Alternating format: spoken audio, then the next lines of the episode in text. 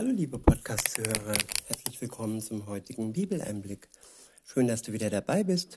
Heute habe ich ein paar Verse aus der Apostelgeschichte. Es ist das 16. Kapitel und ich lese euch die Verse 16 bis zum Ende des Kapitels vor. Ich verwende wieder die Übersetzung Neue Genfer. Der erste Abschnitt ist überschrieben mit Paulus treibt einen Wahrsagegeist aus. Ab Vers 16 steht, eines Tages, wir waren gerade auf dem Weg zur Gebetsstätte, begegnete uns eine Frau, die von einem Wahrsagegeist besessen war. Sie war eine Sklavin und brachte ihren Besitzern mit ihrer Wahrsagerei viel Geld ein. Die Frau lief hinter Paulus und uns anderen her und schrie in einem fort, diese Leute sind Diener des höchsten Gottes. Sie sagen euch, wie ihr gerettet werden könnt. Ja, sie hat die Wahrheit erzählt und dies laut und dies so, dass es am Ende sogar etwas nervig war für Paulus und sein Gefolge. Denn es ging vier Tage, so heißt es weiter, bis Paulus es schließlich nicht mehr ertragen konnte. Er drehte sich um und sagte zu dem Wahrsagegeist, im Namen von Jesus Christus gebiete ich dir, verlasse diese Frau.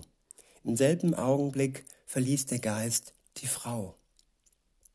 Und hier zeigt sich, dass Gott wirklich Macht über alle Kräfte hat und auch über Geister und über Wahrsagerei welches Gott ja nicht für gut heißt. Er verabscheut es, denn es ist nichts, was uns wirklich auf seinen Weg führt. In diesem Falle, ähm, ja, hat dieser Geist zwar die Wahrheit gesagt, aber seine, die Besitzer dieser Frau oder die, die Chefs dieser Frau, sie war die Angestellte, so kann man es vielleicht auf heute übertragen, ähm, ja, Sie haben viel Geld gemacht mit diesem ähm, Wahrsagegeist. Und auch heute gibt es Wahrsager, die oftmals ja den Menschen oder zu 100 Prozent der Menschen nicht gut tun.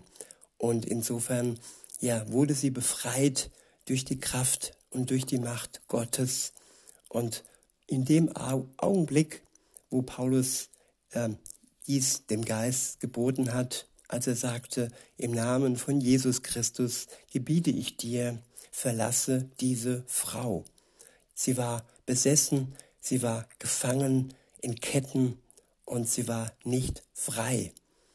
Und auch heute gibt es Menschen, die nicht frei denken können, die denken, sie hätten die Wahrheit in sich, sie tragen die Wahrheit in sich, aber sie sind nicht frei, sie sind gefesselt und gefangen. Und auch sie brauchen die Befreiung Gottes. Und für sie können wir beten und ja, Gott darum bitten, dass sie frei werden. Der nächste Abschnitt ist überschrieben mit und muss dafür zusammen mit Silas ins Gefängnis. Ja, sie haben sie befreit von diesem Wahrsagegeist und dafür, für diese gute Tat, ja, mussten sie ins Gefängnis. Im ersten Moment scheint das sehr ungerecht zu sein, aber im zweiten Moment, wie wir bald lesen, hatte das schon seinen Sinn für Gott. In Vers 19 heißt es, als die Besitzer der Sklavin begriffen, dass mit dem Wahrsagegeist auch ihre Aussicht auf Gewinn verschwunden war, packten sie Paulus und Silas und schleppten sie zum Marktplatz wo die Stadtbehörde ihren Sitz hatte. Ja, wenn man die Wahrheit ausspricht und dann die ein oder andere Lobby ihr Gewinn, ihren Gewinn davon äh, schwimmen sieht, dann gibt es auch heute Widerstand. Und auch heute können wir dafür bestraft werden, wenn wir den Willen Gottes tun, den Menschen helfen, dass sie befreit werden von irgendwelchen Bindungen, die ihnen nicht gut tun. In Vers 20 heißt es, sie führten sie dann, sie den beiden Prätoren vor den höchsten Justizbeamten von Philippi und sagten, unsere ganze Stadt ist in Aufruhr wegen dieser Leute hier. Juden sind sie und sie propagieren Sitten, die wir als römische Bürger nicht gutheißen können und die wir auf keinen Fall übernehmen dürfen. Ja, Sitten, diese Sitten hießen Befreiung, Wahrheit und Kraft Gottes. Und da sieht man, dass ja, das römische Reich genauso wie andere Reiche und Staaten oftmals nicht im Sinne Gottes entschieden haben. So ist auch das römische Reich gefallen, so wie auch andere Reiche gefallen sind. Weiter heißt es in Vers 22, als dann auch noch die Volksmenge in diese Anschuldigungen einstimmte, ließen die Prätoren Paulus und Silas die Kleider vom Leib reißen und ordneten an, sie mit der Rute zu schlagen. Nachdem man ihnen eine große Zahl von Schlägen gegeben hatte, ließen die Prätoren sie ins Gefängnis werfen und wiesen den Gefängnisaufseher an, sie scharf zu bewachen. Ja, wie ungerecht dieses Gefühl hat man, wenn man diese Verse liest. Sie taten Gutes, sie befreiten eine Frau, eine Frau von einem bösen Wahrsagegeist, der sie gequält hat und der sie ja unfrei gemacht hat.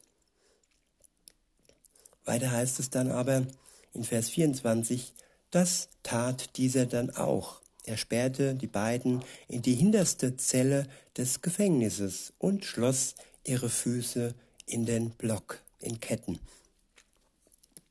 Der nächste Aufschnitt, äh, Abschnitt ist überschrieben mit Bekehrung des Gefängnisaufsehers. Ab Vers 25 heißt es, gegen Mitternacht beteten Paulus und Silas, sie priesen Gott mit Lobliedern und die Mitgefangenen hörten ihnen zu. Plötzlich bebte die Erde so heftig, das Gebäude bis in seine Grundmauern erschüttert wurde. Ich wiederhole, gegen Mitternacht, gegen Mitternacht beteten Paulus und Silas, sie priesen Gott mit Lobliedern und die Mitgefangenen hörten ihnen zu. Plötzlich bebte die Erde so heftig, dass das Gebäude bis in seine Grundmauern erschüttert wurde. Und hier zeigte Gott seine Kraft. Er ließ das Gebäude erbeben und er unterstrich so den Lobpreis, das Gebet von Paulus und Silas. Weiter heißt es, im selben Augenblick sprangen sämtliche Türen auf und die Ketten aller Gefangenen fielen zu Boden. Ja, so wie die Ketten der Frau, die gefesselt war von diesem Wahrsagegeist, ähm, entfesselt wurden und sie frei wurden, so zeigte Gott auch hier im Gefängnis seine Macht, indem er die Ketten und die Türen gesprengt hat und alle Gefangenen dies als Zeichen Gottes deuteten und erkannten und zu Boden fielen. In Vers 27 heißt es, der Aufseher fuhr aus dem Schlaf hoch, und als er die Türen des Gefängnisses offen stehen sah, zog er sein Schwert und wollte sich und wollte sich wollte sich töten, denn er dachte, die Gefangenen seien geflohen. Doch Paulus rief so laut er konnte, Tu dir nichts an, wir sind alle noch hier. Da ließ der Aufseher Fackeln bringen, stürzte in das Gefängnis und warf sich zitternd vor Paulus und Silas zu Boden. Tja, wie ergriffen muss dieser Aufseher gewesen sein, als er sich zitternd zu Boden geworfen hat. In Vers 30 heißt es, während er sie dann nach draußen führte, fragte er sie, ihr Herren, was muss ich tun, damit ich gerettet werde? Sie antworteten, Glaube an Jesus, den Herrn, und du wirst gerettet werden, du und alle, die in deinem Hause, die in deinem Haus leben. Ja, der Glaube an Jesus rettet. Kein Tun, keine guten Werke sind es, sondern alleine der Glaube und das Vertrauen, das dem vorausgeht, rettet uns. Nachdem Jesus uns den Glauben schenkte und wir den Heiligen Geist bekommen haben, der uns dann alsdann versiegelt und uns schützt vor allem Bösen in dieser Welt. In Vers 32 heißt es, und sie verkündeten ihm und allen, die bei ihm im Haus wohnten, die Botschaft des Herrn. Der Gefängnisaufseher kümmerte sich noch in derselben Stunde mitten in der Nacht um Paulus und Silas und wusch ihnen das Blut von den Striemen ab. Dann ließen sich er und alle, die zu ihm gehörten, ohne zu zögern, taufen. Ja, sie ließen sich das Siegel geben, das Siegel des Untertauchens, was so viel bedeutet, dass wir mit Jesus zusammen sterben und das Siegel des Auftauchens, was so viel bedeutet, dass wir zusammen mit Jesus auferstehen werden. Weiter heißt es,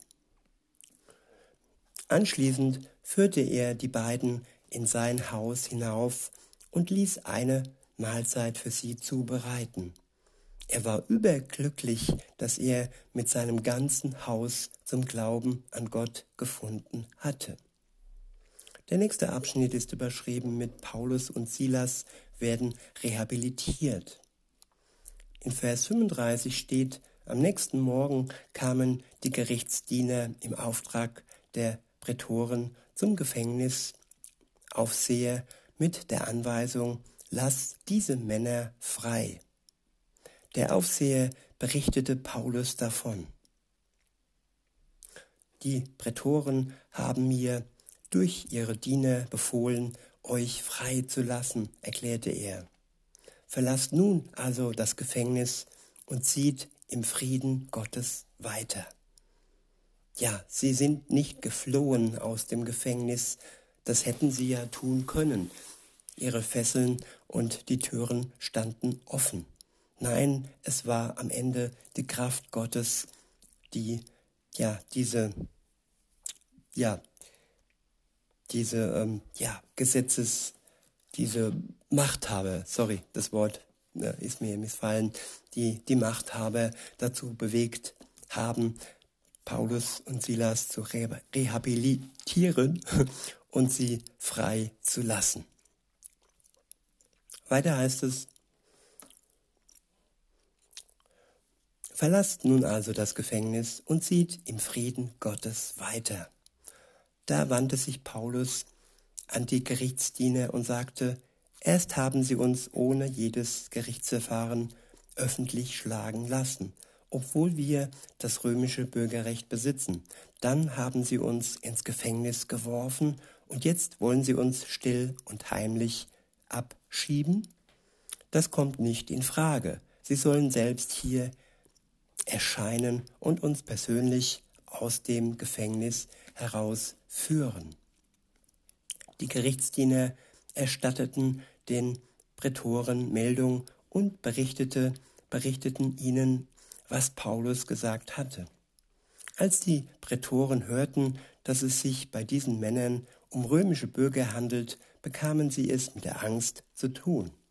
Sie begaben sich persönlich zu ihnen und entschuldigten sich für das, was geschehen war. Daraufhin führten sie die beiden aus dem Gefängnis und baten sie, die Stadt zu verlassen.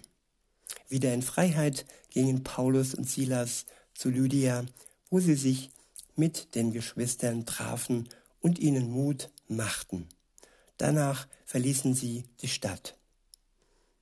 Ja, diese Begebenheit, diese Wahrheit, diese Geschichte, die sich tatsächlich so begeben hat, macht Mut. Und in diesem Sinne wünsche ich auch euch viel Mut und sage bis denne.